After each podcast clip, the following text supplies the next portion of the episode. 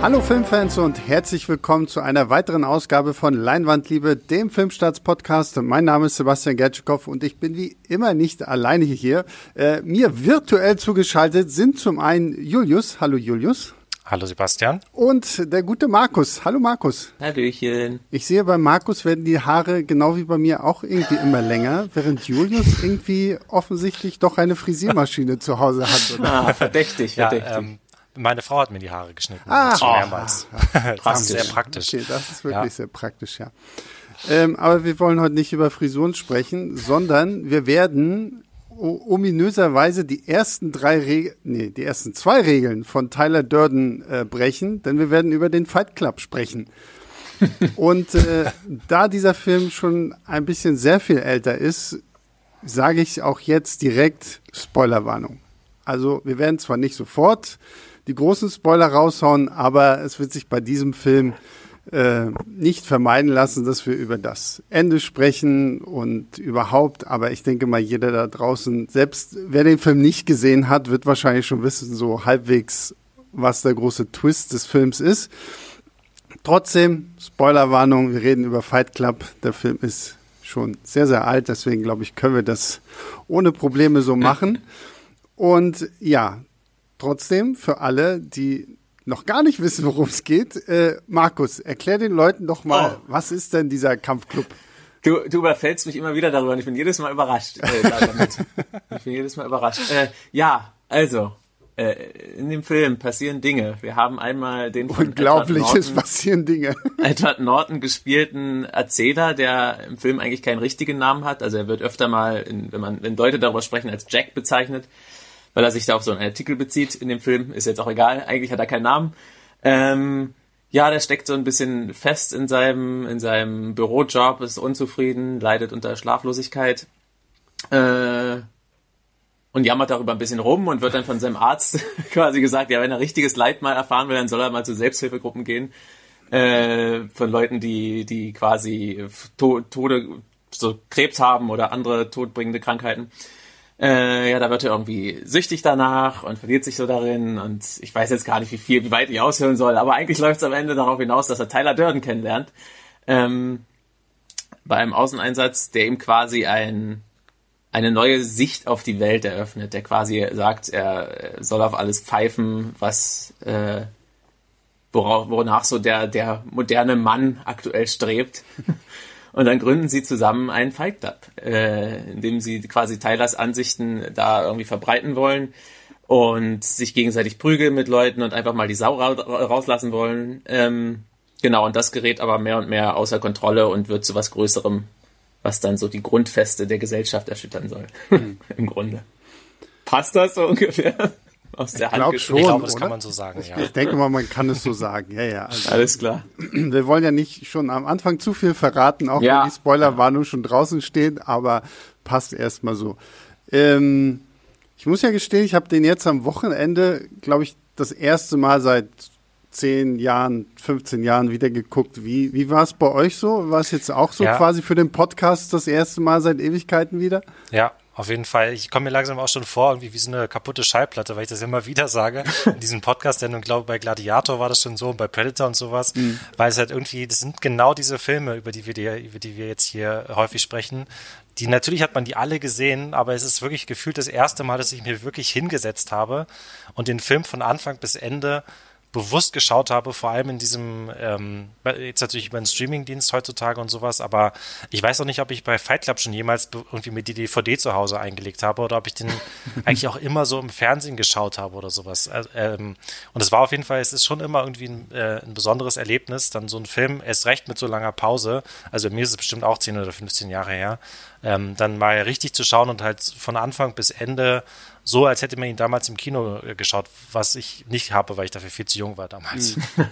ich auch. Nee, bei mir ist es äh, ähnlich und doch ein bisschen anders. Äh, also ich, es ist schon ein Weilchen, Weilchen her, dass ich den gesehen habe. Ähm, ich, ich weiß jetzt nicht wie lange, ich glaube nicht ganz so lange, aber ich habe ihn damals wirklich sehr oft gesehen. Also es ist auch ähm, tatsächlich einer meiner All-Time-Favorite-Filme, so viel kann ich schon mal vorwegnehmen. Und ich habe ihn wirklich ziemlich oft gesehen. Und ich habe äh, gestern auch tatsächlich, also vorbildlich für den Podcast habe ich ihn natürlich jetzt trotzdem nochmal geschaut. Aber es war wirklich noch relativ viel präsent, aber wie Julius auch sagt, man guckt dann doch irgendwie ein bisschen anders jetzt drauf nach den Jahren und wenn man das jetzt quasi nochmal so ein bisschen als Vorbereitung auf den Podcast sieht, also so ein paar Sachen wurden dann doch nochmal bewusster, aber er war tatsächlich noch relativ eingebrannt bei mir. Und ich habe gestern tatsächlich nicht über einen Streamingdienst geguckt, sondern meine gute alte DVD eingelegt, weil äh, Streaming ist, glaube ich, gerade, um das, um das schon mal als Service hier zu sagen, glaube ich, gerade bei Prime, ne, im Abo. Genau. Aber da nur auf Deutsch. Ja. Ähm, ich habe ihn tatsächlich auch bisher nur auf Deutsch gesehen. Äh, so lange ist es dann doch schon her. Da hatte ich Filme noch nicht so viel auf Englisch geschaut. Wollte ihn dann aber jetzt doch mal auf Englisch gucken und habe dann deswegen mich für die DVD entschieden. War erstmal geschockt, als die Studiologos kamen, dachte, oh, DVD geht gar nicht mehr. Aber im Film selbst ging's dann auch. Passt auch ganz gut zu dem Look, wenn das alles so ein bisschen noch kriselig ist und so. Ja, aber, ich habe hab den aber auch auf DVD. Ich habe sogar so eine schicke Sonderedition, die ich damals, glaube ich, irgendwie 2001, 2002 irgendwie gekauft hatte. Und ja, ja, bei mir ist es so ähnlich wie bei Markus. Also ich habe den früher auch, also als ich ihn das erste Mal gesehen habe, war ich echt einfach nur baff. So, es war so, Hm. oh, was für ein krasser Film so. Ja. Und ähm, dann habe ich den halt auch damals immer und immer wieder geguckt und ja, jetzt auch so, wie ihr beide auch so bewusst das erste Mal. Ähm, aber ja, reden wir jetzt mal nicht über, wie toll, wie, wie lange wir schon den Film nicht mehr gesehen haben, sondern reden wir mal über den Film.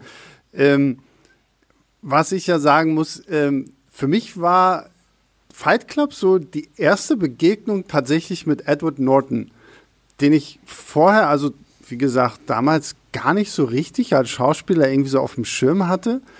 Und ähm, ich muss aber, ich fand ihn damals schon immer toll in dieser äh, Rolle des Erzählers, der so, ja, so diese erste Weltprobleme hat. So, ne? Ich liebe diesen Shot am Anfang, wenn er so erzählt, naja, mein, meine Wohnung sieht aus wie Seite 83 in dem Katalog und dann fährt die Kamera so rum und du siehst halt wirklich, und das Schlimme ist, es ist ja heute genauso. Also wenn ich mir meine Wohnung angucke, sie ist gefühlt äh, ein, ein, eine Katalogseite aus einem sehr bekannten schwedischen Möbelhaus irgendwie, weil irgendwie so gefühlt auch so jedes zweite äh, Möbelstück irgendwie von da kommt und äh, ich fand diese Figur immer so faszinierend, so, weil ich meine, eigentlich hätte er keinen Grund, sich wegen irgendwas zu beschweren. Er hat ein schönes Haus, er scheint ja offensichtlich, äh, eine schöne Wohnung, scheint ja offensichtlich genug Geld zu verdienen. Ihm geht's ja nicht schlecht, aber trotzdem ist da ja irgendwas, was ihm fehlt und äh, woraufhin er ja dann was Neues sucht. Wie war so Edward, wie ist Edward Norton so in euren Augen? Ähm, er ist auf jeden Fall ein sehr, sehr interessanter Schauspieler, weil er, glaube ich, auch, ähm, obwohl er jetzt bestimmt mittlerweile auch so 40, 50 in dem Dreh ist, verhältnismäßig wenige Filme gemacht hat, Mhm. einfach, weil er, glaube ich, einfach jemand ist, der seine, seine Projekte immer sehr, sehr sorgfältig aussucht und halt eben nicht so einer ist, der drei Dinger im, im, im Jahr runterkurbelt oder sowas oder halt ähm, noch mehr oder was, sondern deswegen hat man ihn auch wirklich relativ selten gesehen. Aber dafür sind es eigentlich immer irgendwie Filme, die einem im Gedächtnis bleiben oder die irgendwie was Besonderes sind. Vielleicht jetzt äh, der, der Hulk-Film, der erste aus dem MCU, nicht so sehr. Aber Bleibt auch im davon- Gedächtnis. Als erster komischer MCU-Film. Genau. Äh, äh, also beziehungsweise der zweite Film nach Iron Man, aber der erste komische halt. ähm, ja, ich, ich bin mir gerade gar nicht sicher. Also ich war zumindest zu der Zeit, ich weiß nicht, ob erst bei Fight Club schon auch großer Edward Norton Fan. Also er hat ja auch wirklich einen Lauf, gerade in den 90ern. Also wie Julius sagt, er wählt immer, die, immer noch die Rollen relativ sorgfältig aus und, und macht immer noch öfter noch gute Sachen, aber, aber gerade in den 90ern war er dann so Schlag auf Schlag irgendwie mit Larry Flint, American History X und das und so. Und ich glaube, ich habe sogar die anderen Sachen schon vorher gesehen. Also einer der ersten Filme tatsächlich, glaube ich, die ich gesehen habe, war wirklich Zwielicht aus dem, ich glaube von 92 oder so, mit Richard Gere, wo die Rolle ja, also im Grunde ist das ja eine ähnliche Thematik, wenn man jetzt schon den Twist ein bisschen vorwegnehmen will, wird aber ganz anders gedreht in Zwielicht. Ähm, und da war er halt schon fantastisch. Also es ist auch immer so erstaunlich, ich weiß auch gar nicht, ich kann das gar nicht so genau beschreiben. Er wirkt immer so, so, schafft so eine Balance zwischen irgendwie so zerbrechlicher Typ, aber doch krasser Motherfucker. Ich weiß nicht, also irgendwie, irgendwie kriegt er das ganz gut hin, die beiden Seiten. Und in dem Film, hier bei Fight Club, wird es natürlich auch direkt dann irgendwie noch expliziter verkörpert, sage ich mal, äh, als er es sonst selber für sich Ja, alleine vor allen Dingen, ich finde es halt schön, wir haben halt dieses Kontrastprogramm zwischen diesem sehr schmächtigen Edward Norton und Ja. dann Brad Pitt, wo ich jedes Mal, wenn ich mir denke, wenn der Junge sein Shirt aussieht, so selbst als Mann so da sitze, so, ja, Also, kann man sich schon sehen lassen. Und wo ich mir denke, okay, wenn ich mir Once Upon a Time in Hollywood angucke, jetzt der letzte, sein letzter großer Auftritt bei Tarantino, selbst wenn er mit 50 noch sein Hemd, äh, sein T-Shirt aussieht, denke ich mir, oh, also ja. äh, äh, ja. Hashtag, Hashtag Bodygoal, ne? ähm, Kann sich immer noch sehen lassen. Und da, dabei sagt er auch in Fight Club irgendwas mit Selbstverbesserung ist was, Masturbation oder irgendwas. Ja, ja genau, genau. Ja, ja, ja. Selbst, genau. Das ist einer von den, von den, äh, von den vielen interessanten ähm, Gegensätzen dieser Figur. Ich meine, das ist Tyler Durden ja. ist natürlich, ähm, da kommen wir, können wir bestimmt später nochmal ausführlicher drüber reden. Ähm, ist natürlich eine verdammt coole Socke und Brad Pitt spielt ihn einfach unfassbar cool und mhm. so, das ist natürlich völlig klar. Aber er ist halt auch eine Figur, die ähm, ein ganz schöner Heuchler ist eigentlich, wenn man, wenn man so, gerade an diesem Calvin Klein Unterwäsche-Beispiel, ja. was, was wir gerade angesprochen haben, wird es ziemlich deutlich. Ich meine, er sieht halt einfach aus wie gemeißelt, wie so eine griechische mhm. Statue mhm. ja. und macht sich irgendwie darüber lustig, dass die Calvin Klein Models genauso aussehen. Also es ist halt irgendwie, naja, ja. da wird es halt auch schon früh angedeutet, äh, dass das nicht so, nicht so ein ganz so toller Held ist, wie er vielleicht scheint. Mhm diese, Na, was, Taylor Jordan. Was ich wohl auch, was ich gestern irgendwie noch gelesen habe, dass sie äh, während der Dreharbeiten haben sie wohl gesagt, okay, Edward Norton äh, hungert sich mehr und mehr so ein bisschen runter, damit er so ein bisschen verzweifelter und äh, abgefuckter irgendwie aussieht, während Brad Pitt halt fleißig ins Studio gegangen ist und trainiert hat mhm. und schön unter der Sonnenbank lag, so damit du halt so wirklich diesen totalen Kon Kontrast hast, ne? Weil ich meine, selbst wenn wir ähm, am Ende diesen großen Twist haben, finde ich,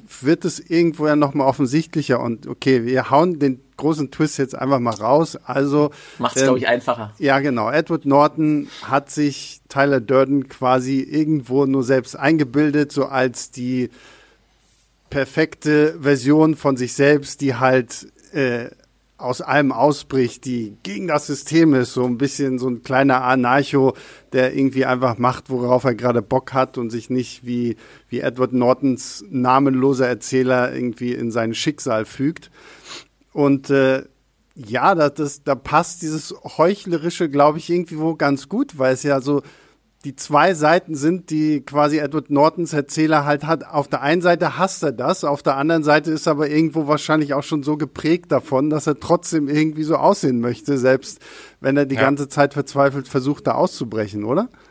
Ja, ja, auf jeden Fall. Ähm, also es ist äh, einfach eine, äh, eine sehr spannende Dynamik halt und es wird ja, glaube ich, in, in, einer Stelle im Film sehr gut auf den Punkt gebracht, wo er halt dann eben so sagt, sowas von wegen, ähm, irgendwie, du hast, hast mich erschaffen als quasi so, wie du gerne aussehen würdest, so wie mhm. du gerne dich geben würdest und so wie du gerne vögeln würdest oder wie sowas mhm. in die Richtung. Mhm. ähm, und äh, genau das ist halt einfach Brad Pitt in dieser Rolle. Ja, es ist halt es ist im Grunde auch in ihm da diese Ambivalenz, die sich ja den irgendwie durch den ganzen Film zieht. Das macht er im Grunde den ganzen Film aus auf verschiedenen Ebenen, ob es jetzt bei den Figuren ist oder äh, tonal auch. Also ich meine, der ist absolut bedrückend im Grunde auch, aber er ist auch verdammt witzig, der Film. Also Total und kriegt das aber perfekt hin in der in dieser Balance und inhaltlich halt auch. Also Julius hatte ja auch schon gesagt, ich meine, Taylor Durden ist irgendwie eine coole Socke und wird auch von Leuten kultisch verehrt im Film selbst. Das muss er ja auch sein, um diese Bewegung irgendwie äh, rechtfertigen zu können, dass das zustande kommt. Aber er ist eigentlich auch ein ziemlicher äh, Arsch und äh, mhm. und hat halt macht halt äh, krassen Scheiß und und und so ne. Also also im, im negativen Sinne jetzt und ähm, Genau, das kann man inhaltlich eben so sehen. Also auf einer oberflächlichen Ebene finden Leute das halt einfach nur geil, was er macht, aber im Grunde durch diesen satirischen Ansatz, den der Film ja, den der Film ja schon irgendwie hat, ähm, wird es ja eigentlich umgekehrt, wenn man sich das mal ein bisschen genauer anschaut, alles. Also. Satire ist ja eigentlich so ein, so ein, so ein passender Ansatz, äh, Markus, weil als der Film damals 1999 rauskam, ähm, war die Kritiker ja sehr gespalten, was diesen Film angeht. Ne? Es gibt ja die einen, die vergöttern den ähm, und geben halt fünf von fünf Sterne, wie so eine äh, kleine Filmseite namens filmstarts.de. Und äh, dann gibt's natürlich auch wieder Leute, die das Ding verteufeln, gerade wegen so Aussagen, die ein Tyler Durden macht. Das wird dann immer ich habe auch gelesen, wie das denn alles natürlich wieder hochphilosophisch, Tyler Durden als der äh, Übermensch von Nietzsche und solche Sachen und natürlich so dieses, so der Aufruf zum Anarchismus und wir sprengen das System, weil dieser, dieser Fight Club entwickelt sich ja später ja noch zu diesem Project Mayhem, wo sie dann ja wirklich versuchen, irgendwie so ein bisschen das System aufzubrechen. Ähm, wie steht ihr zu dieser Diskussion? Ist es eine gerechtfertigte Diskussion, die man bei diesem Film einfach irgendwo auch führen sollte? Interpretiert sie zu viel in diesen Film rein? Oder ja, wie seht ihr das? Also ich glaube schon, dass Fight Club ein Film ist, den manche Leute, und ich weiß gar nicht, ob ich mich da selber von ausschließen würde, also als ich den vor 10 oder 15, 20 Jahren zum ersten Mal gesehen habe, ähm, den manche Leute vielleicht aus den falschen Gründen cool finden oder wo sie nicht weit genug so darüber nachdenken, was eigentlich, dass eigentlich dieser Fight Club sich irgendwann zu einem Kult entwickelt und dann später mhm. zu einer Terrororganisation. Ja. Ähm, und da können sie noch so viel sagen, nein, nein, nein, es kommt niemand zu Schaden. Also, dass wenn du halt irgendwie am Schluss fünf Gebäude oder sechs Gebäude in der, mitten in der Großstadt sprengst, ähm, da wird schon niemand zu Schaden kommen. Und sei es indirekt, dadurch, dass dann halt Leute entlassen werden oder so. Also je nachdem, wie weit man das halt denkt. Und dann, glaube ich, kommt es halt darauf an, ähm, was man sozusagen äh, dem Regisseur oder den Filmemachern zutraut, ähm, ob man sozusagen David Fincher äh, zugesteht, dass er diese, das alles natürlich nicht als kultische Heldenverehrung von so einem, von so einer ähm, mindestens äh, umstrittenen Figur wie Tyler Durden inszeniert, sondern halt eben sehr wohl mit einem satirischen äh, oder mit einem, mit einem Hintergedanken dahinter. Und man muss natürlich halt auch einfach dem Publikum zutrauen, dass es halt dann, wenn vielleicht nicht beim ersten Mal schauen, aber mit ein bisschen, äh, wenn man dann halt irgendwie selber auch älter wird oder so, ähm, dann halt irgendwann selber denkt, hm, ja, vielleicht ist Tyler Durden doch gar nicht so cool, wie ich, wie ich früher mhm. gedacht habe oder so. Ja, ja, das macht's ja gerade so gerade so spannend. Hatte ich ja jetzt auch schon, hatte ich ja kurz zumindest schon angesprochen. Also die Diskussion an sich ist auf jeden Fall gerechtfertigt. Also du kannst schon bestimmte Sachen da drin sehen, aber meiner Meinung nach, wenn man da halt ein bisschen mehr drüber sich, sich mit befasst, dann, dann sieht man halt auch die, ich meine, die andere Seite oder die, den, diesen Einschlag, diesen satirischen Einschlag, der manchmal auch selbst von Kritikern gern ein bisschen äh, übersehen wird. Mhm, ähm, ja. Ja, genau, und, und das hatten wir jetzt auch schon. Also Tyler ist halt schon irgendwie auch eine coole Socke. Ich glaube, David Fincher hat auch gesagt, er will schon, dass die, dass die Leute, dass das Publikum ihn, ihn lieben soll und so wird er halt auch dargestellt. Und er soll ja gerade das verkörpern, äh, das hatte ich ja vorhin auch schon gesagt, gerade das äh, so eine coole Seite von Edward Nortons Figur im Grunde, den, dem die Leute einfach blind folgen. Aber es entwickelt sich halt alles, also so krass wie das sich das entwickelt, kann man ihn am Ende eigentlich nicht mehr cool finden und ist dann auch ganz froh, wenn er weg ist. Ja, klar. ja also es stimmt schon. Ne? Man muss natürlich irgendwie reflektiert auch diesen Film einfach schauen. So als natürlich ist es ein toller Unterhaltungsfilm, aber es sind auch irgendwo so ja, ich möchte nicht sagen Weisheiten des Lebens, aber irgendwo kann man sich ja schon vielleicht so in bestimmten Sachen wiederfinden. Ja, und ja, das ist ich finde genau gerade die Tatsache, ja. dass halt Edward Nortons Erzähler die eigentlich nie einen Namen bekommt, ist es ja auch, glaube ich, einfach so ein bisschen dieses Stilmittel zu sagen, okay, du kannst dich da halt reinversetzen, egal wer da jetzt vom Fernseher sitzt, du, irgendwo findest du so eine Nuance, wo du sagst, ja, stimmt, ja, das ist bei mir vielleicht auch irgendwie so. Ne? Natürlich ist es jetzt kein Aufruf, keine Ahnung, dass wir den Filmstarts Fight Club gründen, obwohl die Idee irgendwo auch ein bisschen lustig wäre. Oder dass wir jetzt irgendwie anfangen, da irgendwie, keine Ahnung, Häuser anzuzünden oder Autos kaputt zu machen oder so. Aber natürlich ist die Gefahr immer da, dass Leute sowas als ähm, Inspirationsquelle ansehen oder ja, keine Ahnung ist, was. Ist, ne? Genau, das ist halt auch ein, auch ein guter Punkt. Ich meine, das, das fußt natürlich auf so Ansichten oder Sachen, wo, wo sich Leute wiederfinden oder die sogar generell vernünftig klingen. Ich meine, klar, Konsumkritik, Gesellschaftskritik, hm. Systemkritik kann man in unserer Gesellschaft, also hat berechtigte Punkte definitiv. Das ist ja immer das, das Gefährliche.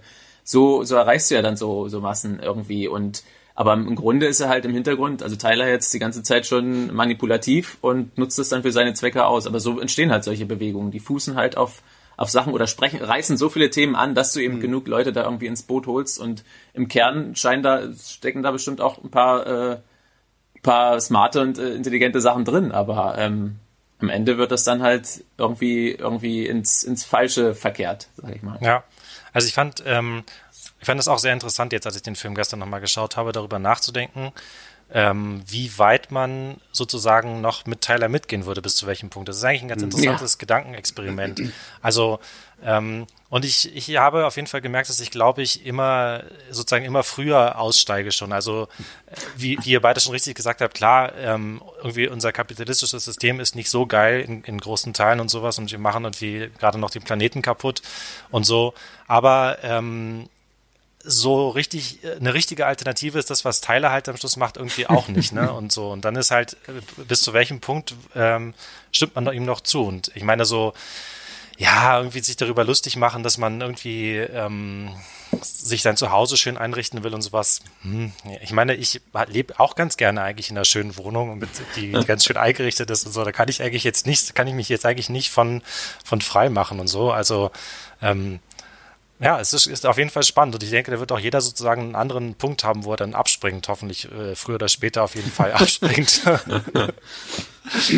Spätestens, wenn es dazu kommt, dass man das wunderschöne Ge Gesicht von Jared Leto zu Moose schlägt, äh, das geht nicht. Also ich meine. Ja, das habe ich übrigens ich dachte, auch total ich vergessen. Jetzt, ja, ich dachte jetzt, du sagst, das ist der Punkt, wo ich noch dabei bin, dachte ich, jetzt kommt. nein, nein, nein, nein, wir können nichts nein, gegen Jared Leto sagen. Und ja, nein. ich war auch ähm, für alle da draußen, die es irgendwie so gar nicht mehr auf dem Schirm hatten, ich hatte es auch nicht mehr auf dem Schirm. Ja, Jared Leto spielte so eine Mini-Rolle als Angel Face mit den blondiertesten blonden Haaren, die ich je auf seinen Kopf, ja, und auch seine Augenbrauen. Ähm, sehr lustig, sehr amüsant irgendwie so, weil man denkt so, okay, krass, ja, so ein Jared Leto hat schon früher irgendwie so, so in kleinen, feinen Sachen irgendwie mitgemacht so und äh, ja, lange bevor er der Joker wurde, hat er auch noch gutes Zeug gemacht. Obwohl ich ja seinen Joker immer mag, ne? Also ich, ich muss, bleib ja dabei. Also ja. Fand den ja also für mich wäre, äh, um noch, um noch kurz den Gedanken zu Ende zu bringen, ich glaube, für mich wäre spätestens, äh, wo es darum geht, wenn mich jemand fragen würde, hey, willst du mir mal so richtig auf die Fresse hauen? Da wäre, glaube ich, spätestens für mich der Punkt erreicht.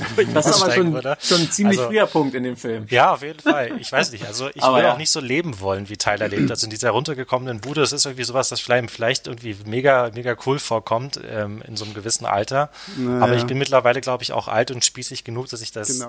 nicht es ist, es ist aber auch schon krass. Es ist aber auch einfach schon krass inszeniert. Du hast, du sprichst es ja an, also dieses Haus ist auch einfach absolut geil irgendwie. Also du irgendwie schmeckst, fühlst und riechst du das auch die ganze Zeit in dem Film. Also es ist echt so, so abgefuckt. Also gleichzeitig ist es dieser Rückzugsort, wo sie im Grunde machen können, was sie wollen. Aber es ist auch so ungemütlich äh, und, und, und irgendwie verdammt eklig. Aber das ist auch, ja, also der, geht auch wieder irgendwie so, ich finde find das ja immer so auch toll und das passt in den Film eigentlich auch ganz gut, wenn Form und Inhalt irgendwie so, hm. so gut zusammengehen. Ja. Und das, das also ist ich halt glaube, ich glaube, wenn, wenn wir jetzt mal bei, bei hier Geständnissen sind, die Julius jetzt hier angeregt hat, äh, wo er aussteigen würde.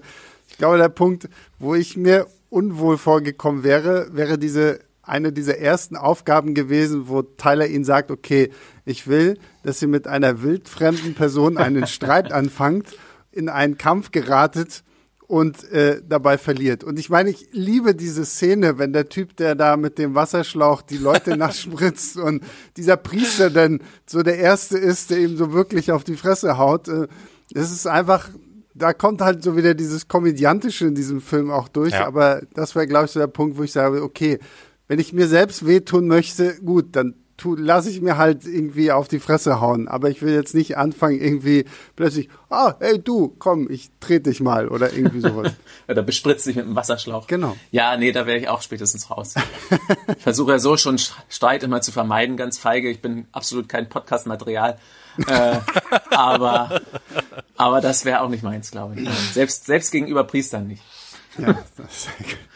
Ähm, was haltet ihr denn eigentlich von der Aussage, die der Regisseur David Fincher, äh, für alle da draußen, er hat Alien gemacht, er hat Seven gemacht. Ich meine, das ist sein vierter Film, glaube ich, ne? Fight Club, ich glaube, sein, sein erster großer Film war ja Alien 3 wo er ja als junger Regisseur ziemlich viele Schwierigkeiten hatte, weswegen Alien 3 ja auch wirklich eher so ein, naja, okay Film ist irgendwo. Naja, mindestens umstritten, sagen wir mal so. Genau, und sagen wir es mal so. Ähm, dann, ja, wie gesagt, falls wir uns über die Alien-Filme mal hier streiten sollen im uh. Podcast, ähm, sagt es sehr, sehr gerne an ähm, und schreibt uns eine E-Mail an leinwandliebertfilmstarts.de, weil es scheint mir schon, dass wir spätestens bei Alien 3 hier wirklich eine interessante Diskussion führen werden.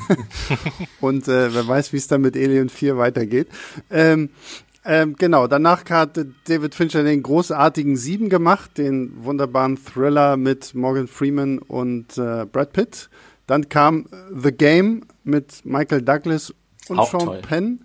Äh, so ein Film, den ich finde, ich habe ihn jetzt vor kurzem noch mal geguckt. Mittlerweile finde ich ihn irgendwie nicht mehr so geil. Aber ich Also- habe ihn lange nicht mehr gesehen. Ja, Ja, also. Würde also ich habe, wie gesagt, früher fand ich Okay. ihn wirklich sehr, sehr stark. Mittlerweile finde ich, merkt, weiß nicht, gesagt, Jetzt können wir traue auch ich einen mich nicht mehr.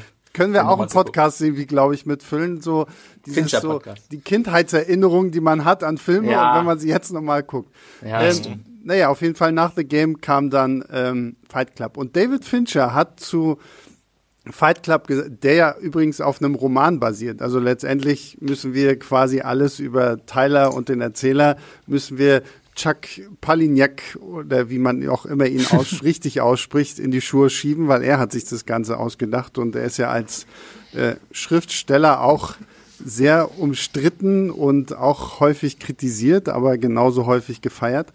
Und äh, Fincher hat auf jeden Fall über Fight Club gesagt, es wäre für ihn ein Coming-of-Age-Film wie die Reifeprüfung mit ähm, Dustin Hoffman, nur halt für Leute in ihren 30er Jahren.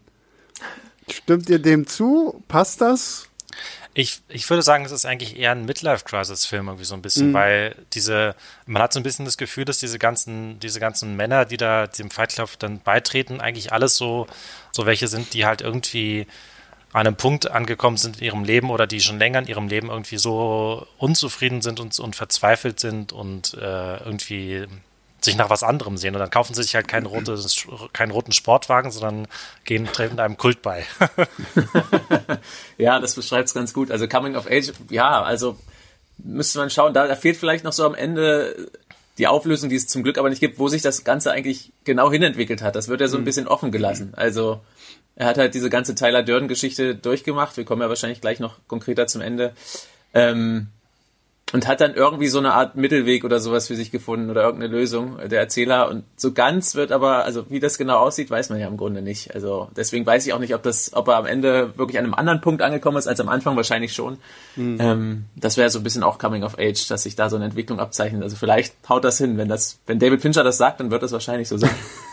Ja, zumindest finde ich den Gedanken ja nicht schlecht, weil ich meine, so, wenn man sich jetzt mal die Reifeprüfung anguckt, Dustin Hoffman ist ja ähnlich desillusioniert, aber im Gegensatz zum Beispiel zum Erzähler bei Fight Club hat Dustin Hoffman ja noch alles vor sich, so er hat ja auch noch alle Möglichkeiten offen, so so, man, vielleicht könnte man eher sagen, so die Mischung von dem, was Julius gesagt hat mit Midlife Crisis, ähm, Fight Club wäre das, wenn Dustin Hoffmans Charakter aus die Reifeprüfung in seinen 30er Jahren angekommen ist und irgendwie quasi so all seine Möglichkeiten ausgeschöpft hat und jetzt einfach nicht mehr weiter weiß und ihm fehlt halt seine Mrs. Robinson. Die Reifeprüfung 2. Genau. Fight Club. Jetzt, jetzt erst recht. Ja. Genau.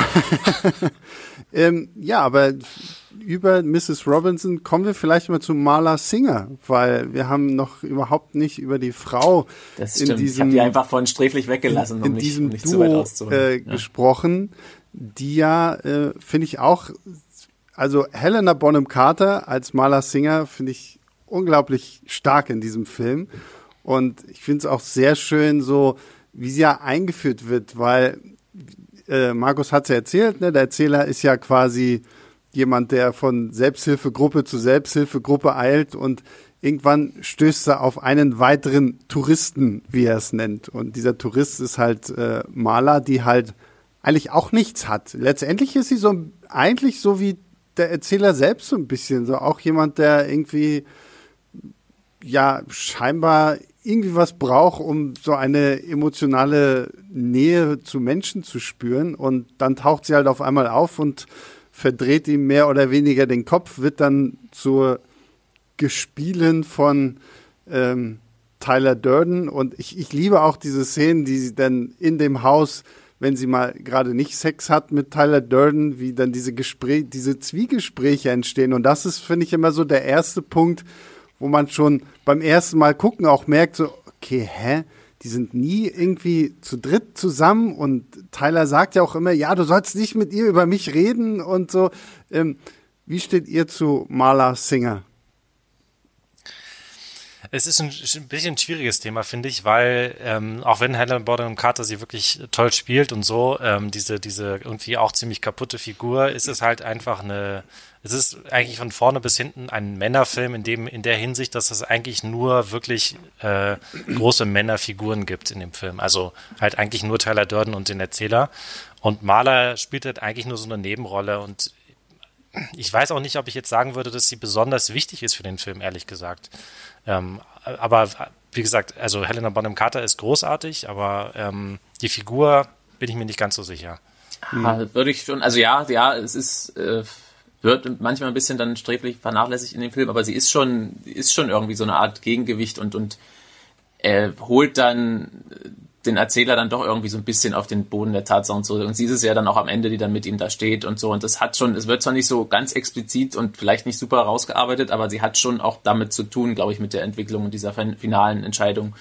Nicht nur, dass, äh, dass er einfach immer krasser findet, was, was Tyler da macht, äh, sondern auch, auch sie hat da irgendwie mit was zu tun und sie spielt das auch wirklich super. Hätte man vielleicht noch ein bisschen besser rausarbeiten können. Andererseits, ist es schon auch wahrscheinlich für den Film wichtig, so doof das ist, wenn es so wenig Frauenrollen gibt, aber dass es halt um diese beiden Männer geht und um mhm. diese Absolut. um diese um ja. diese Männlichkeit, die dann im Grunde äh, ne, die dann so porträtiert wird und eigentlich auch so ein bisschen ad absurdum geführt wird. Also was mhm. das eigentlich für ein wie bescheuert das eigentlich ist, was sie da machen, oder? Also im Grunde kommt das ja dann wirklich wirklich dadurch und dazu brauchst du eben diese diese ganzen Männerfiguren. Und ja, sie ist dann so ein bisschen der Gegenpol und ja. ich glaube, ja, hätte vielleicht stärker sein können, aber ich glaube, für den Film und was er so, was er so zeigen will, ist es, glaube ich, im richtigen Maß. Und dadurch, dass du so eine starke, starke Schauspielerin hast, wie Helena Bonham Carter, die da perfekt reinpasst, ähm, funktioniert das echt, echt gut, finde ich. Finde ich eigentlich auch. Und wie gesagt, ich glaube für den Film, wie gesagt, ich habe den Roman nie gelesen. Ich glaube, ich muss echt mal, schändlicherweise. Du als Leser? Ja, eben, sonst lese ich ja gefühlt alles. Aber irgendwie Fight Club als Roman habe ich nie gelesen. Aber will ich tatsächlich jetzt mal irgendwie machen, weil mich würde auch mal interessieren, wie der Roman so damit umgeht, weil im Film, wie gesagt, ich äh, mag Maler sehr, sehr gerne, bin da auch ähm, voll auf Markus Seite tatsächlich. Ähm, aber ich habe aber habe äh, jetzt so beim erneuten Gucken auch immer so ein bisschen das Gefühl gehabt, sie ist halt so Mittel zum Zweck, um so ein bisschen ähm, so ein bisschen diesen Twist vorwegzunehmen, so dass man zumindest so anhand der Figur so ein bisschen sich fragt, okay, was ist das da jetzt genau? Weil so richtig vorher haben wir nie so diese offensichtlichen äh, Spielelemente, sondern eher das, was äh, Fincher halt filmisch mit dem Film macht, worauf wir dann auch nochmal gleich zu sprechen kommen. Ähm, aber ja, weiß nicht, also es ist eine, eine interessante Rolle, die ja, also ich glaube, ganz ohne sie wäre der Film auch blöd gewesen. Deswegen finde ich, passt mhm. sie schon irgendwie ziemlich gut da rein. Ja, ich wüsste jetzt auch nicht, wie man das irgendwie, wie man diese Figur anders oder besser oder mehr oder sowas unterbringen soll. Ja. Das ist schon, das, es ist halt, so wie Markus auch meinte, halt einfach ein Film über Männer und äh, falsche und richtige oder wie auch immer Männerbilder mhm. und so und ähm, das es hat schon auch alles so sein das, das richtige Maß würde ich würde ich sagen ja. aber tatsächlich das was ihr beide gesagt finde ich auch ganz interessant sie ist tatsächlich irgendwie ähm, sehr so ein bisschen fast ein, ein Katalysator in der Handlung also sie sowohl um diesen Twist irgendwie vorzubereiten als auch halt eben um ähm, dass der, der Erzähler sich sozusagen von Tyler Durden schlussendlich äh, lossagt und diese Entwicklung halt auch voranzutreiben. Mhm.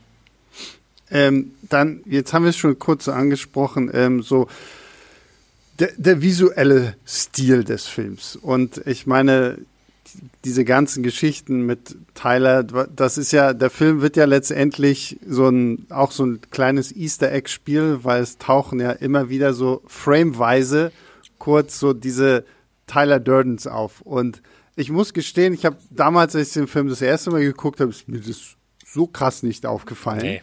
und das, und das, obwohl der Film ist ja selber thematisiert, wenn wir so, so ein bisschen so eine Art Origin von dem bekommen, was Tyler so macht. Und dann erfahren wir auch, dass er irgendwie Projektionist im Kino ist, wo er dann halt einfach mal so äh, Sex-Frames aus irgendwelchen Pornofilmen in Familienfilme reinschneidet, damit so, und dann so nach dem Motto, ja, alle haben es gesehen, aber können nicht sagen, dass sie es gesehen haben, so nach dem Motto. Und das äh, setzt Fincher ja hier auch rum, indem wir und mehrfach eigentlich Tyler Durden sehen, so was ja schon so ein bisschen so in bestimmten Situationen dann ja auch schon einem irgendwie verdeutlicht, okay, offensichtlich doch nur so eine Art Phantom aus äh, dem Geist des Erzählers.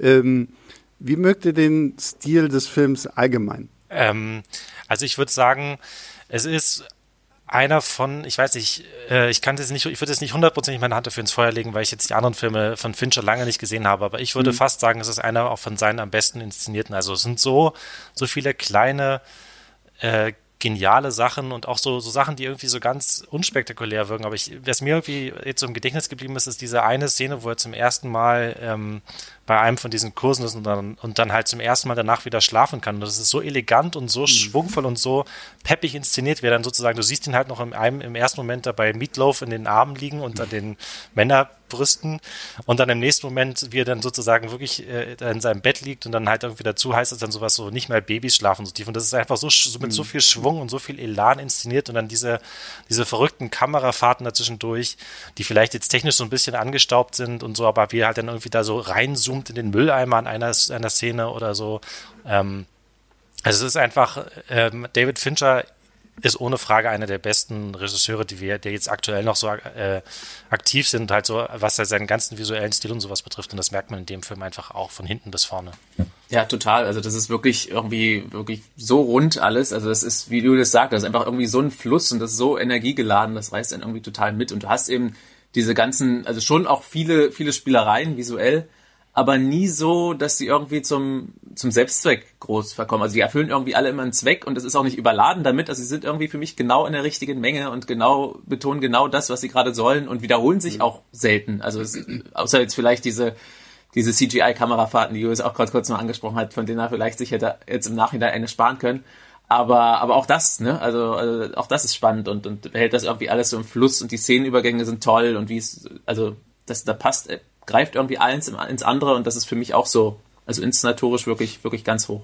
Ja, ich finde es auch. Es ist so, ich, ich würde, glaube ich, sagen, es ist so einer seiner verspieltesten Filme, weil du hast mhm. es schon gesagt, irgendwie, Markus, weil ähm, seine anderen Filme, auch so Social Network und so, das sind alles großartig inszenierte Filme, die wirklich äh, spannend auch anzuschauen sind. Und ähm, aber hier diese Kamerafahrten. Und ja, wenn man sie jetzt guckt, merkt man, okay, wenn die Kamera durch ähm, den Mülleimer fährt, ist es halt CGI-Müll, der da in, tatsächlich auch im wahrsten Sinne des Wortes, weil es halt schon ziemlich altbacken aussieht dann und so, aber ähm, es passt. Ich mag auch dieses, ähm, dieses Bild von ähm, dem Erzähler in dieser, in dieser Höhle, wenn er da bei diesem Selbsterkennungskurs da ist, wo sie dann so eine Art Hypnose gehen und dann dieser komische Pinguin, der dann, dann kommt, Slide! Und irgendwann, weil, weil Maler dann mit dabei ist, ist es statt dem Pinguin sein Spirit Animal auf einmal irgendwie Maler und so. Also da stecken schon viele tolle Sachen drin. Auch dieses ganze, so dieser grisselige Look, so, das ist klar. Manch einer wird sagen, oh, ist ein bisschen prätentiös und aufgesetzt, so, weil, aber ich, ich mag das und ich finde, es passt auch zu dem Film und dazu und äh, ich glaube gar nicht, dass, es, dass ich derjenige bin, der tatsächlich das erste Mal in einem Podcast den Soundtrack anspricht, weil äh, so Soundtracks sind für mich immer so, ich, es gibt total tolle Soundtracks, aber irgendwie so sind sie für mich immer so eingewoben in all das, was ich sehe, dass ich so selten irgendwie darüber spreche. Aber ich muss tatsächlich hier die Musik von den äh, Dust Brothers, glaube ich, ähm, ja. Fand ich schon irgendwie auch wie, wie diese Musik halt auch ständig so alles vorantreibt. Allein schon dieses, dieses Intro, wo wir irgendwie von, von der kleinsten Zelle rausgehen auf die Stirn des Erzählers und dann das erste, diese, diese Pistole langfahren, die in seinem Mund steckt und so. Ähm, also die Musik finde ich in diesem Film tatsächlich auch so passend zu diesem ganzen schwungvollen Cuts und äh, den wilden Kamerabewegungen und Fahrten, ähm, dass das einfach wirklich so ein rundum perfektes Ganzes ergibt eigentlich. Ja, die Musik passt wirklich auch perfekt, perfekt dazu und fügt sich da einfach ein, wie du schon gesagt hast. Also es gerade, also gerade am Anfang, es wird einem auch so vor, also der Film geht los mit diesem Vorspann, den du angesprochen hast, und wird einem so um die Ohren gehauen, die Musik erstmal so, also es wirkt auch gerade schon ganz schön bedrohlich und so, aber sie trägt genauso gut auch, auch oft zum Humor einfach bei, wenn die das so, ich mhm. glaube auch in dieser Schlauchspritzszene, da ist die auch so ein bisschen, tü, tü, tü, tü, also das ist schon, äh, passt auch einfach perfekt zum Ganzen und bildet dann, dann wirklich auch so eine Einheit mit der ganzen so audiovisuellen Ebene, also. Ich habe jetzt, als ich ihn das erst seit Ewigkeiten wieder geguckt. Mir ist eine Szene aufgefallen, bei der ich mich die ganze Zeit gefragt habe, okay, war das jetzt möglicherweise die Inspiration für die Saw-Filme? Und äh, es gibt es gibt diese eine Szene, in der Tyler und der Erzähler ähm, doch diesen Gemischtwarenhändler überfallen. Und mit, mit, Tyler hat doch diese leere Pistole in der Hand und äh, so nach dem Motto, ja, und was wolltest du eigentlich mal? Ja, und ich wollte Tierarzt werden und ah, aber Studio war, ah, war so. Und ich musste ohne Scheiß in dem Augenblick habe ich kurz auf Pause gedrückt und geguckt, wann der erste Saw rausgekommen ist. Und der ist glaube ich irgendwie 2004 oder so rausgekommen. Ja, ich glaube der Kurzfilm 2003, auf dem das basiert. Wo, wo ich mir echt gedacht habe, so, ich meine klar, so dieses Konzept äh, irgendwie ist sicherlich im philosophischen Bereich schon viel früher da gewesen, aber ich könnte mir vorstellen, dass so ein kleiner äh, Lee Whannell und ein James Wan im Kino damals saßen, ähnlich äh, wie wir jetzt hier. Und oh, krasser Film. Und oh, guck mal, weil, weil das ist so eine kleine Szene, die wird gar nicht groß weiter ausgebaut, so, aber das ist so, wo ich gedacht habe, ja, okay, das könnte durchaus die Inspirationsquelle für äh, den Jigsaw-Killer gewesen sein, der letztendlich auf krassere Art und Weise auch nichts anderes macht, als den Leuten eigentlich irgendwie zu sagen, okay, wenn du es aus meiner Falle schaffst, dann lebe dein Leben, weil sonst vergeudest du es nur. Ich, ich schaue gerade in sehr amüsierte und auch skeptische Gesichter hier. Ich glaube, ja, ich bin der Einzige, der das so sieht. Ein interessanter Gedanke ist mir nicht gekommen, aber Wer weiß, wer weiß. Äh, aber du hast natürlich recht, das ist relativ losgelöst in dem Film. Also da dient es einfach nur da, dazu zu zeigen, was, was, nochmal zu zeigen, was so Tylers Ansichten sind und was, was er so macht und was das für Auswüchse hat, was er so treibt. Ich aber glaube, es, es ist so ein bisschen so die, diese Rechtfertigung dafür auch, ne? So dieses, okay, ja. ähm, dieses er macht was Besseres. An, genau, so dieses, so dieses bisschen Anarcho-Sein im kleinen Sinne kann dich vor dem grauen Alltag bewahren oder ähnliches. Ja, ja, ja genau. ähm, dann, äh, Markus wollte vorhin unbedingt noch ein wenig über das Finale sprechen, also das Ende. ich dachte, das äh, wollten wir bestimmt alle. Und vielleicht über den, über den, äh, über den Twist davor ja. sozusagen, also den Weg dahin vielleicht. Stimmt, der ist ja noch ein Stück vorm Finale tatsächlich. Ich dachte ja, auch, genau. er kommt ja, okay. erst Dann, später, äh, ist mir so, war, war, mir gar nicht so bewusst. Er kommt schon irgendwie eine Viertelstunde vor dem eigentlichen Finale. Dann redet los. Wie findet ihr diese, diese, ähm, diese Montage, in der, also es ist ja eigentlich so eine auf einmal verschwindet Tyler Durden und der Erzähler reist durchs Land und kriegt auf einmal mit, überall wurden irgendwelche Fight Clubs gegründet und keine Ahnung was und nach und nach dämmert es ihm ja dann, okay, weil alle halten ihn für Tyler Durden. Wer ist jetzt Tyler Durden? Ähm, wie, ja, wie fandet ihr diese Auflösung an sich? Also ich, ich war tatsächlich jetzt beim Gucken überrascht. Also du hattest es vorhin gemeint, visuell wird es so angedeutet, aber ich finde, wie oft und überdeutlich das über den ganzen Film mhm. angedeutet wird. Also ich weiß nicht, ob es wirklich damit zusammenhängt, dass man es einfach weiß oder dass ja. sich die Sehgewohnheiten ein bisschen und die, die Sensibilitäten ein bisschen verändert haben über die Jahre. Aber ich finde, es wird so überdeutlich in so vielen Dialogzeilen also wenn er, weiß nicht, er sagt, sitzt da beim Arzt und sagt, ja, manchmal redet Tyler für mich, dann sagt Tyler was und dann wiederholt aber der Erzähler das einfach nochmal. Ja, ja. Oder er sagt, er kann, kann, man irgendwie aufwachen und ist eine andere Person und das ist das erste Mal, dass man Tyler sieht, die Kamera schwenkt auf ihn, er fährt auf dem Rollband an ihm vorbei. Also solche Dialoge sind andauernd über den ganzen Film gestreut und diese ganze Malergeschichte hatten wir ja sowieso schon. Ja, das ist mir ähm, aber auch aufgefallen, da muss ich kurz, weil wir auch über den visuellen Stil gesprochen haben, ich finde es teilweise sehr clever gemacht, wie ähm, wie die Position der beiden Schauspieler auch. Du hast teilweise Edward Norton unscharf direkt vorne an der Kamera und hinten siehst du halt klar äh, Brad Pitt und wie irgendeine Person quasi zu beiden redet. Ähm, sehr toll. Und wo es mir, das ist mir jetzt tatsächlich beim erneuten Gucken aufgefallen, diese Szene, wenn er sich vor seinem Boss selber prügelt, ja. kommt diese kurze Zeile von ihm, Mensch, aus irgendeinem Grund erinnerte mich das an den ersten Kampf mit Tyler. Genau. Ja. Und wenn wir ja dann quasi ähm, die Auflösung sehen, dass er diesen ersten Kampf mit Tyler sich ja auch nur ausgedacht und sich da quasi selber. Also da gebe ich dir schon absolut recht, äh, Markus, dass es so verstreut ist. Und ich finde, das macht diesen Film aus. Er lebt nicht von diesem Twist. Und ja. du kannst diesen Film ja. auch so großartig äh, immer noch gucken, auch wenn du halt weißt, dass es nur hier um so eine gespaltene ja. Persönlichkeit geht. Er funktioniert trotzdem immer noch so unglaublich gut. Total, das dachte ich mir jetzt, dachte ich mir jetzt auch nochmal. Also er ist, er ist auf jeden Fall wichtig und funktioniert für mich auch super. Also es ist eine mhm. tolle Auflösung aber er, er baut nicht ausschließlich darauf auf. Also er funktioniert auch perfekt und vielleicht sogar, ich dachte mir, vielleicht sogar noch besser, wenn man sich den dann nochmals anschaut und das halt einfach im Hinterkopf hat und, ja. und irgendwie funktioniert das super und äh, nimmt man erst diese verstreuten Sachen wahr. Es geht ja wirklich in, in kleinste Details. Ich hatte mir dann noch so ein paar Sachen angeguckt, äh, die mir selber auch nicht aufgefallen sind, also wo man das wirklich auch, auch merkt. Das ist äh, auch in so Mini-Details im Bus, wo der Typ die anrempelt. Er läuft an Tyler einfach vorbei und sagt nichts und rempelt dann den Erzähler an und dann entschuldigt er sich erst. Oder mhm. wenn die auf diese Autos einprügeln, dass bei dem einen Auto irgendwie der Alarm erst losgeht, als, als der Erzähler halt drauf aufschlägt und nicht als Tyler aufschlägt. Solche Kleinigkeiten sind halt ja. halt wirklich über den ganzen Film verstreut, was einem selber jetzt auch nicht so auffällt. Aber ja, funktioniert ja. für mich wirklich also bestens. Also ich, ich, sage, ich sage eigentlich gerne und immer, dass das die besten äh, Twists in Filmen sind. Also es gibt auf jeden Fall welche, wo man die, wo man die Handlung nicht wissen will, damit, weil man nicht gespoilert werden will. Hier ist es eigentlich, wie ihr schon gesagt habt, eigentlich fast egal. Ne? Natürlich es, sollte man es beim ersten Mal im besten Fall erleben und dann halt davon überrascht werden. Trotzdem macht er beim zweiten Mal, dritten Mal, vierten Mal immer noch genauso Spaß, weil man halt sich halt eben dann darüber so wirklich diebisch freuen kann, wie das eigentlich, wie mhm. geschickt das vorbereitet wird. Und es wird einem die ganze Zeit eigentlich immer und immer wieder gesagt und man kapiert es trotzdem nicht beim ersten Mal. Und das ist halt einfach wirklich die ganz große, die ganz große Kunst. Ähm, ich weiß gar nicht, wir hatten ja, glaube ich, schon mal hier im Podcast auch die besten Twists aller Zeiten oder sowas. War der da dabei eigentlich in einer von den Listen? Oh. Ich das kann nur Sebastian beantworten. Ich weiß es gar nicht mehr.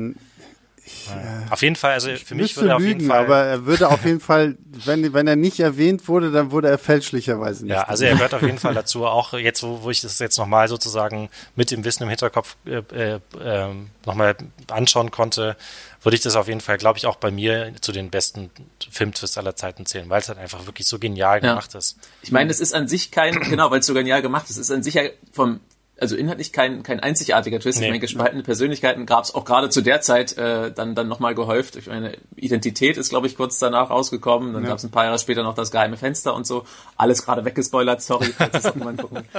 Ähm, Psycho oder so schon viele Jahre vorher. Also sowas ist ja an sich nichts Neues, aber genau wie es gemacht ist, das funktioniert einfach, einfach so ja. perfekt und es ist so toll umgesetzt, dass der Film halt auch ohne den, beziehungsweise auch mit dem Wissen des Twists auch noch so gut funktioniert. Genau, ja, dann haben wir den Twist. Dann kommen wir jetzt zum Ende. und zwar ähm, dem großen Kampf zwischen Tyler und dem Erzähler. Er versucht sich ja dann quasi von ihm zu lösen. Ähm, dann merken wir auch, was Project Mayhem eigentlich vorhat und am Ende geht mit wunderschöner Begleitmusik die Welt rund um beide unter. Wie, wie fandet ihr dieses Ende? Was mich früher immer ein bisschen irritiert hat, dass der Erzähler sich irgendwie die Wange durchschießt, aber dadurch Tyler dann den größten. Ich habe, also da habe ich, als ich das erste Mal gesehen habe, gedacht, okay, müssen jetzt nicht beide tot sein? Und dann wird aber irgendwie, ja, du hast sie nur durch die Wange geschossen, so nach dem Motto, das ist ja nicht so schlimm. Und aber Tyler hat halt irgendwie die fetteste Austrittswunde an seinem Hinterkopf und ist dann halt tot und quasi der Erzähler hat sich von ihm wieder befreit und jetzt betrachten sie dann das wundervolle Werk von Project Mayhem, wenn alle Dinger da, alle Finanztower irgendwie zusammenbrechen. Was sagt ihr zum Finale? Es ist halt, es ist ja eher eine symbolische Geste natürlich mit dem, ähm, mit dem, dass er sozusagen sich von Tyler befreit. Äh, und klar ist es sowas, wo man, wenn man jetzt sozusagen ganz streng darauf achten würde und heute würden bestimmt irgendwelche YouTube-Videos dazu veröffentlicht werden, warum das Ende total unrealistisch ist und so. ähm, aber es ist halt, es geht halt einfach darum, dass er sich an diesem Punkt dann jetzt endlich an den Punkt angelangt ist, wo er endlich bereit ist, sich wirklich von Tyler loszusagen. Und mhm. das ist, das finde ich auch jetzt eigentlich so spannend, hat er das auch nicht so in Erinnerung selbst nachdem er erkannt hat, dass Tyler nur ein Teil von ihm ist, ist er immer noch nicht vor ihm gefeit. Und er ist immer noch, er kann ihn immer noch sozusagen nicht, nicht raus, äh, aussperren oder sich von ihm befreien. Und erst ganz am Schluss sozusagen ist er auch an dem Punkt seiner Entwicklung, und da kommen wir dann auch wieder auf dieses Coming of Age so ein bisschen zurück, mhm. so wo wir vorhin drüber gesprochen haben. Erst ganz am Schluss ist er wirklich sozusagen an dem Punkt erreicht und dann ist dieses, dass er sich dann da selber in die Wange schießt oder sowas, hat eigentlich, hat wirklich nur noch sozusagen ein, der symbolische Todesstoß in dem Sinne für Tyler würde ich sagen. Und auch, und auch, ja, auf jeden Fall. Und auch, also verdammt witzig einfach. Also ich, ich, ich, weiß, also ich, ich, kann mich noch grob erinnern beim ersten Mal, ich musste wirklich so lachen, als er spätestens als er anfängt zu sprechen. Also wirklich, ist das einfach, einfach wirklich brutal und eklig, aber es ist auch unglaublich lustig einfach inszeniert. Ähm, ja, genau. Und äh, was mich aber wirklich, ich hatte es vorhin schon mal ein bisschen vorweggenommen, äh, überrascht hat, dass es ja doch also ich finde es dann doch relativ offen. Also er, ja, mhm. er, er sagt sich natürlich von, von Tyler los, aber irgendwie scheint er auch Frieden mit der ganzen Sache gefunden zu haben. Zumindest deutet es so ein bisschen darauf hin. Er, klar, er hat sich gerade irgendwie in die Wange geschossen, hat vielleicht andere Probleme, aber er steht da dann doch, äh, nachdem er sich so über alles aufgeregt hat, re relativ relaxed da, schaut sich das so an in einer, finde ich, wie ich finde, der besten wirklich Schlussszenen ever. Also die gehört zu meinen all-time Favorites. Äh, so eine geile Einstellung, auch wenn man inzwischen ein bisschen sieht, dass ne, mit CGI und so. Mhm. Aber wie diese Hochhäuser, die Kamera dazu noch wackelt, wie diese Hochhäuser irgendwie da dem Erdboden gleich gemacht werden, der Blick aus dem Fenster mit den beiden, die sich davor die, die, die Händchen halten, die Pixies Musik, Where's My Mind setzt ein, das ist immer wieder Gänsehaut. Also weiß nicht, das ist ein ganz, ganz toller Schlussmoment. Ähm, aber genau, ich finde es dann doch relativ offen. Man weiß nicht genau, inwieweit er jetzt mit der ganzen Sache, also wie er das jetzt ganz sieht. Er, er kommandiert ja dann doch auch wieder seine Gefolgsleute da irgendwie rum, vielleicht auch nur, um sie loszuwerden und so, aber es scheint doch, also für mich ist es jetzt eher, ich würde es jetzt eher so sehen, es ist so ein Mittelweg jetzt aus, aus Tyler und ihm. Er ist gar, Tylers Ansichten vielleicht gar nicht ganz losgeworden, aber muss auch nicht sein, keine Ahnung. Früher dachte ich immer, ja, Tyler ist weg, jetzt ist alles gut, aber hm. Weiß nicht. Meine, dafür, die dafür, ganzen Gefolgsleute sind ja alle irgendwo noch da, ne? Und ja. äh, hm. Project Mayhem existiert ja auch noch weiterhin irgendwie. Diese Leute warten ja quasi auf ihren Guru. Also letztendlich könnte man wahrscheinlich wirklich irgendwie so ein hätte man so ein Fight Club 2 rausbringen können, irgendwie. in dem Gibt's ja tatsächlich als als Jack Palahniuk, ich kann den auch nicht aussprechen, hat ja Chuck, der hat ja der ähm, Comic-Fortsetzung sogar zwei schon rausgebracht. Ach, echt? Und ich habe mir tatsächlich die, aber die wurden, glaube ich, eher eher verrissen. Ich habe mir tatsächlich mal ein bisschen so die Handlung überflogen. Das klingt auch alles. Hm, als ob okay, wie geht's da? Eigene... Wird, wird es da wirklich weitergeführt oder was? Es wird ja wirklich weitergeführt mit den gleichen Figuren, aber es, das, der Roman endet ja auch leicht anders als der äh, als der okay. Film. Also ich weiß jetzt nicht genau wie, aber, aber äh, ich glaube, der Erzähler landet dann auch wirklich in der psychiatrischen Anstalt und sowas. Ähm, und der und dann leben sie irgendwie Jahre später lebt er dann aber friedlich mit Maler zusammen und dann äh, bricht aber forciert sie irgendwie, dass Tyler wieder vorbricht und dann weiß nicht ist das so ein global umspannendes Terrornetzwerk, was er dann macht und steckt dann irgendwie unter einer Decke mit ISIS und so. Also äh, das ist irgendwie. Okay. Also gut, dass es das, kein Fight Club 2 als Film gibt, sagen wir mal so. Ja, ich gerade sagen, ja. Absolut. Wie gesagt, inzwischen gibt's auch Fight Club 3 als als Comic wohl alles immer. Ja. Okay. Ähm, ich fand es, ich fand das jetzt ganz spannend. Ich habe, ich habe, bin jetzt ehrlich gesagt, nachdem, äh, nachdem ich gestern nochmal geschaut habe, davon ausgegangen, dass Tyler wirklich weg ist. Aber jetzt, wo du es sagst, Markus, ähm, ich meine, dass ganz zum Schluss ja auch nochmal dieses Penisbild aufblitzt, ähm, mhm. ähm, kurz bevor ja. die Credits einsetzen oder sowas. Ja. Also wenn man, ich meine, es ist nicht Tyler, der aufblitzt, sozusagen, so wie er äh, am, am Anfang des Films, aber es ist sozusagen immerhin ein direkter Verweis irgendwie auf Tyler. Also kann man das durchaus schon so interpretieren, dass er sich jetzt zwar äh, vorübergehend freigemacht hat von ihm vielleicht oder so, aber das Teil natürlich deswegen nicht endgültig verschwunden ist mhm. irgendwie. Naja. Ja, so habe ich es eigentlich auch immer so, diese Emanzipation des Erzählers. So, er ist zwar jetzt erstmal irgendwie frei, aber theoretisch, wenn er sein Leben jetzt, keine Ahnung, wieder anfängt, in normalen Bahnen zu laufen, wird es ihm vielleicht irgendwann fehlen und dann schreibt man halt einen Comic dazu, was ihm alles fehlt und Tyler kommt wieder und finanziert den IS oder irgendwie sowas. Also ja. das klingt ja schon ein bisschen sehr absurd.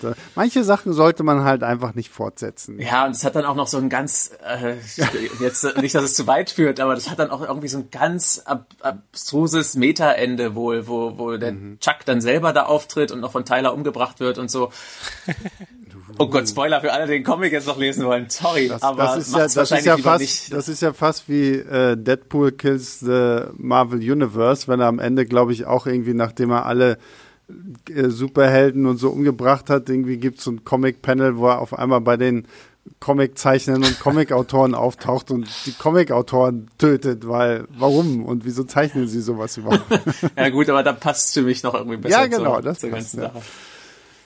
Ja, ich glaube, damit haben wir alles durch, oder? Wir haben noch nicht erwähnt, dass Russell Crowe mal äh, vorgesehen war für Tyler und dass Matt Damon und Sean Penn zuerst irgendwie eingedacht waren für die Erzählrolle. Was ich immer lustig, ich finde solche Sachen irgendwie immer lustig, so, weil wenn ich mir jetzt vorstelle, wenn man sowas nur liest und hört und jetzt versuch, versucht euch mal vorzustellen, Russell Crowe in dieser Rolle und Matt Damon passt halt irgendwie einfach so gar nicht. Aber es ist genauso, als wenn mir jemand erzählt, ja, Tom Selleck war mal für Indiana Jones vorgesehen. Ja. Und da gibt's, da gibt's ja auch diese tollen äh, Testaufnahmen äh, mit ihm schon, aber es ist halt einfach so, wie es ist. Es sind äh, Edward Norton und Brad Pitt und sie werden es auch immer bleiben.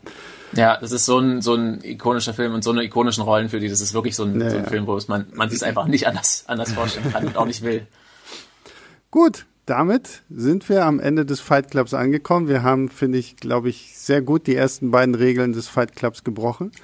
ähm, ohne Verletzung aber. Ohne Verletzung, ja. Ja, gut, Corona lässt es nicht zu, dass wir jetzt im Anschluss uns noch ein wenig auf die Nase hauen. Obwohl, da wäre Julius ja zumindest schon mal draußen. Das genau, dann Markus, ich auch das gar nicht mitmachen sowas. das müssen dann Markus und ich aus. Äh, da kämpfen aus, dürfen ja auch immer nur zwei Männer kämpfen.